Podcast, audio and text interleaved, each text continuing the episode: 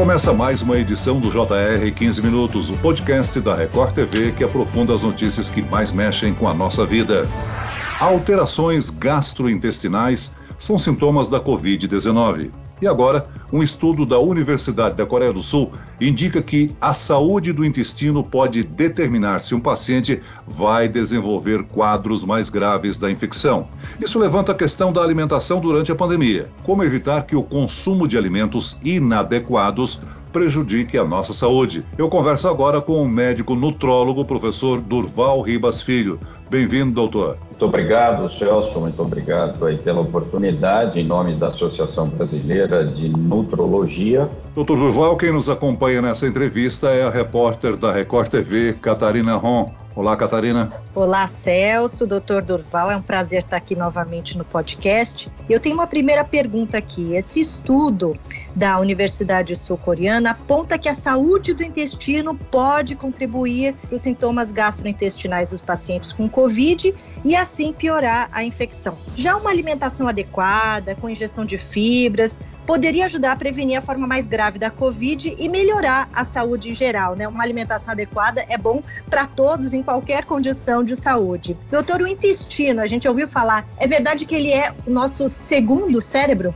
Isso é verdade, tanto assim que até a ABRAM, Associação Brasileira de Nutrologia, fez um posicionamento específico, inclusive, a respeito da importância de alguns nutrientes, vitaminas que podem de alguma maneira melhorar e melhorar muito é, o nosso intestino, a chamada microbiota intestinal. Lembrando que o intestino hoje é considerado um órgão imunológico, um órgão de defesa e que é fundamental em todos os aspectos relacionados a, a, a, a te proteger é, de alguma forma, alguma infecção, alguma inflamação e, logicamente, aí entra a pandemia, a Covid-19. E nesse posicionamento, é, nós observamos que, além da vitamina C, além da vitamina A, além da vitamina D, do selênio e do zinco, os probióticos são fundamentais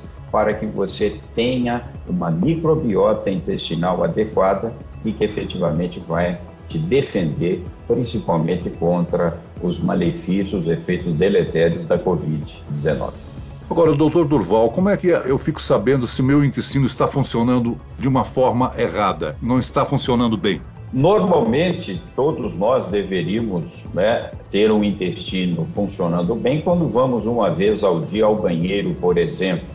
Então, isso já é um sinal de que o intestino estaria de forma regular adequada com relação aos nutrientes, quer sejam os macro e os micronutrientes. O dia a dia de hoje, com todas as nossas inseguranças alimentares, nós estamos cada vez mais ingerindo menos fibras, é, mais carboidratos refinados e principalmente menos frutas, verduras e legumes.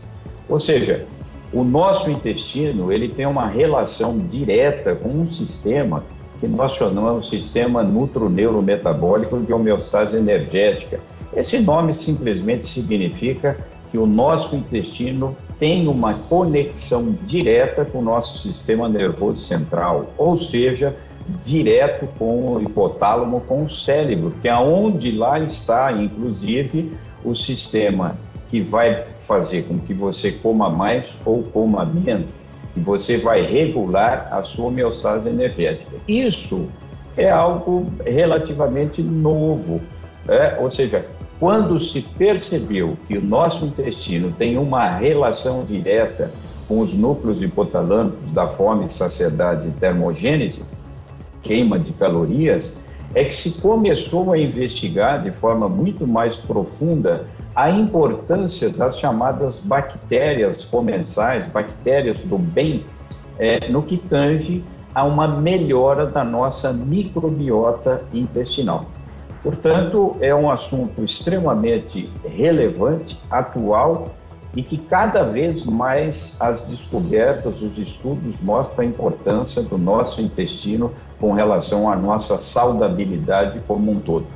Doutor Durval, o senhor mencionou a necessidade de consumir fibras, vitamina A, B, C, D, né? E principalmente dos probióticos, né? O senhor mencionou a importância das bactérias no nosso intestino.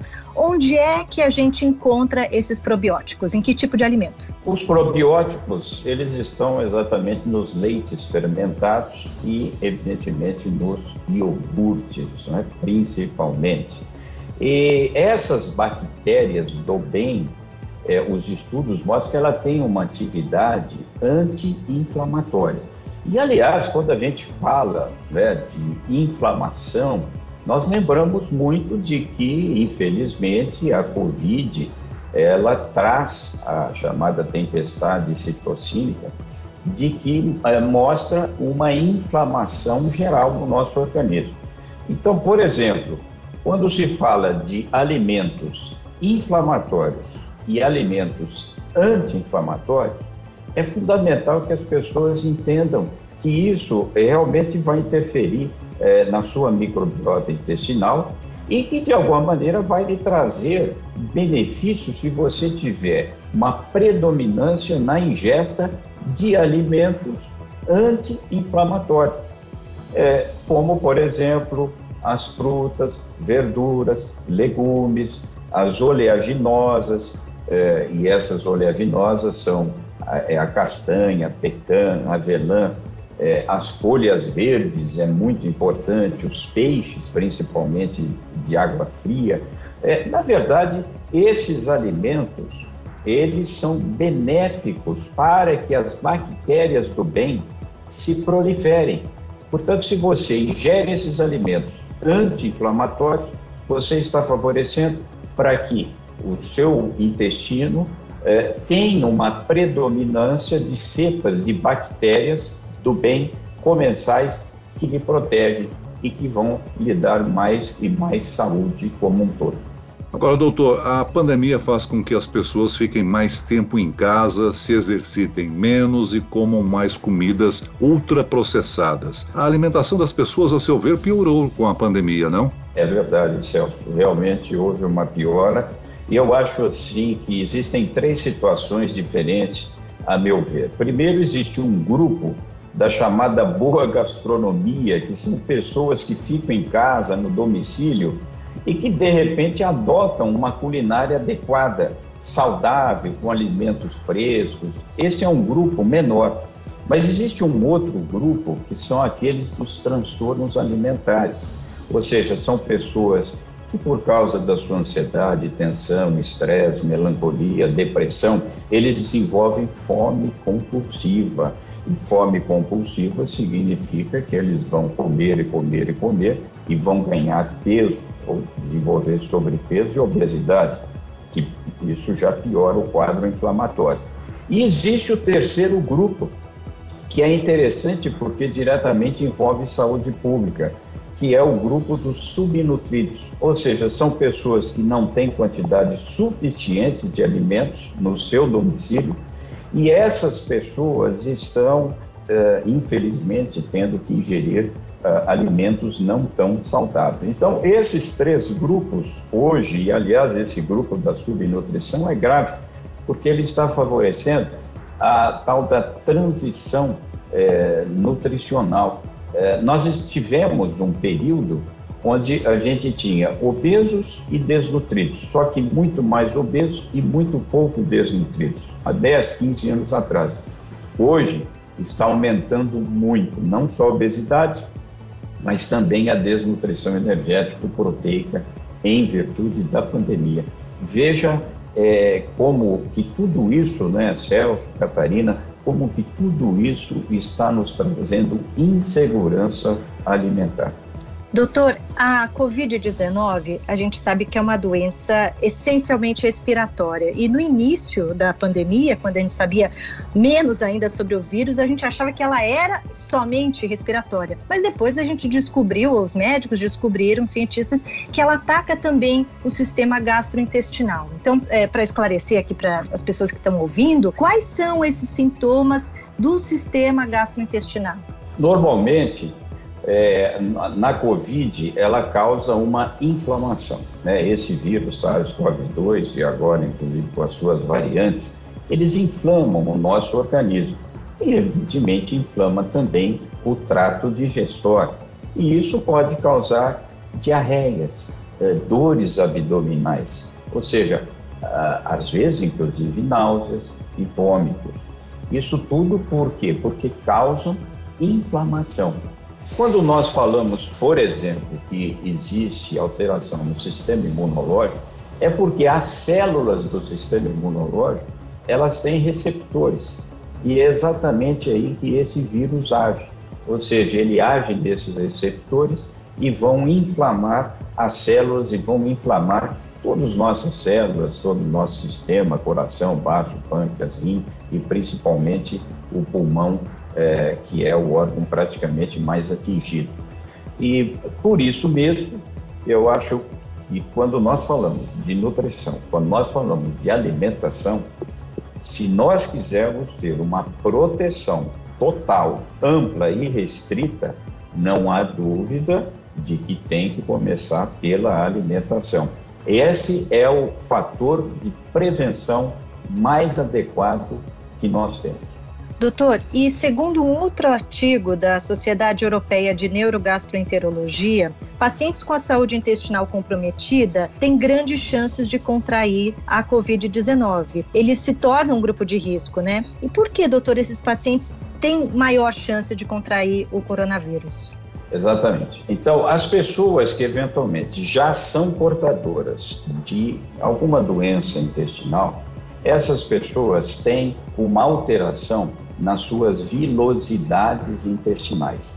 Aquela barreira de defesa, ela já está comprometida.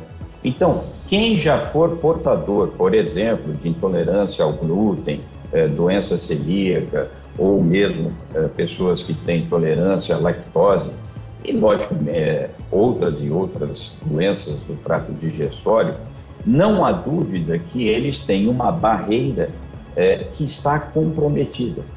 E, consequentemente, é uma predisposição maior para que eles venham a ter um agravamento da, dos sintomas e, evidentemente, um agravamento maior das comorbidades relacionadas à Covid-19. Doutor, ficou claro aí que nós precisamos cuidar da alimentação, né? Os nutrientes, eles podem ser encontrados nos alimentos. O senhor já citou aí verduras, oleaginosas, enfim. Há casos em que é preciso fazer reposição com vitaminas? Sim, há casos que há necessidade de reposição de vitaminas.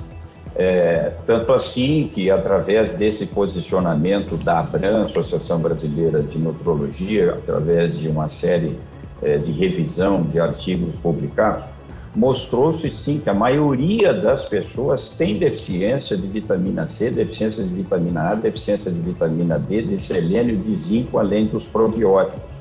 Portanto, essas vitaminas, de acordo é, com esses estudos, muitas vezes se faz necessário a suplementação, a reposição. Né?